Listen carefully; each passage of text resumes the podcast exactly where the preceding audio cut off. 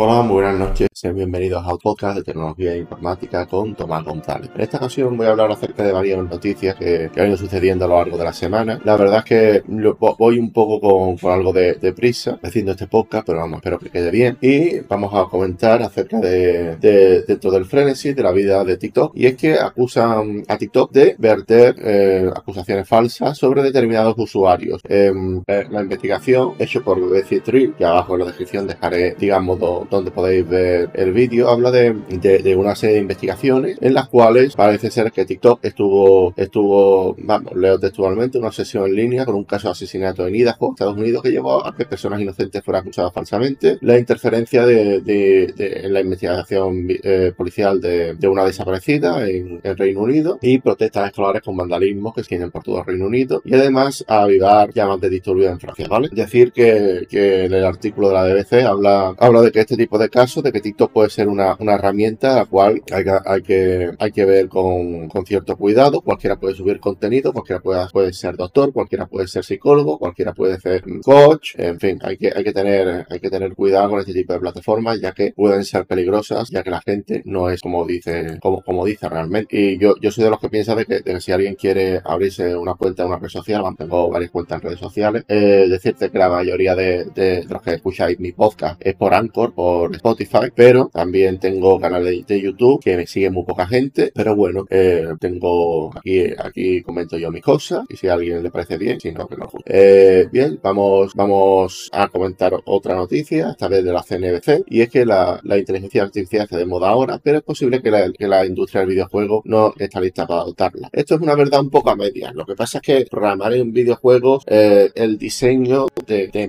lo que viene siendo el mapas, los vectores en 3D, parece ser de que todavía no está del todo desarrollado, pero yo, estoy totalmente convencido de que la inteligencia artificial va a acabar llegando al vídeo y va a terminar llegando a asistentes virtuales y por último va a, terminar llegando a videojuegos y al metaverso. Eso, vamos, de, hecho hay plataformas como Roblox donde tú, tú, diseñas el escenario y prácticamente una inteligencia artificial le dice lo que quieres hacer y te lo hace prácticamente. Alex, eh, Amazon le da a Alexa un lavado de cara con una inteligencia artificial y lanza nuevos parlantes inteligentes. Amazon quiere lanzar eh, un, un, parlante, un altavoz, en el cual tú, eh, los antiguos altavoces había que poner, decir Alexa y, dice, y decía la consulta y automáticamente se entendía, ¿no? Los, altavoces de, de, ahora mismo que, ha lanzado Amazon, por lo visto, se, eh, es como un asistente virtual, está bastante bien, ¿vale? Voy a seguir comentando artículos y es que un, un George R. R. Martin y otros escritores demandan a por un robo sistemático de sus obras, debido a que hay mucha gente también, HBO, Juego de Tronos, hay eh, digamos de que, de que, han creado secuelas y presecuelas de, de este tipo de, de, libros y es algo que a los autores no le, no le, ha, no le ha hecho gracia, ¿vale? Además, la inteligencia artificial es muy buena escribiendo y puede confundirse con el autor original. Esto, esto regularlo es muy difícil. Seguramente alguien, algún que otro autor quiera, quiera los royalties en vez de pelear por, por este tipo de cosas. No se sabe muy bien cómo va a terminar la cosa. Esto es como, como la industria musical hace, hace 15, 20 años que, que no se adaptaba a internet hasta que apareció Spotify. Yo aquí, bueno, hasta que apareció Spotify y hasta que la edición no era tan, no era lo suficientemente fácil, que hoy en día, no te digo que todo el mundo puede hacer una, una canción desde su casa, pero bueno, mira Bizarrap, mira muchos autores que hay por ahí que, crean canciones, no tan,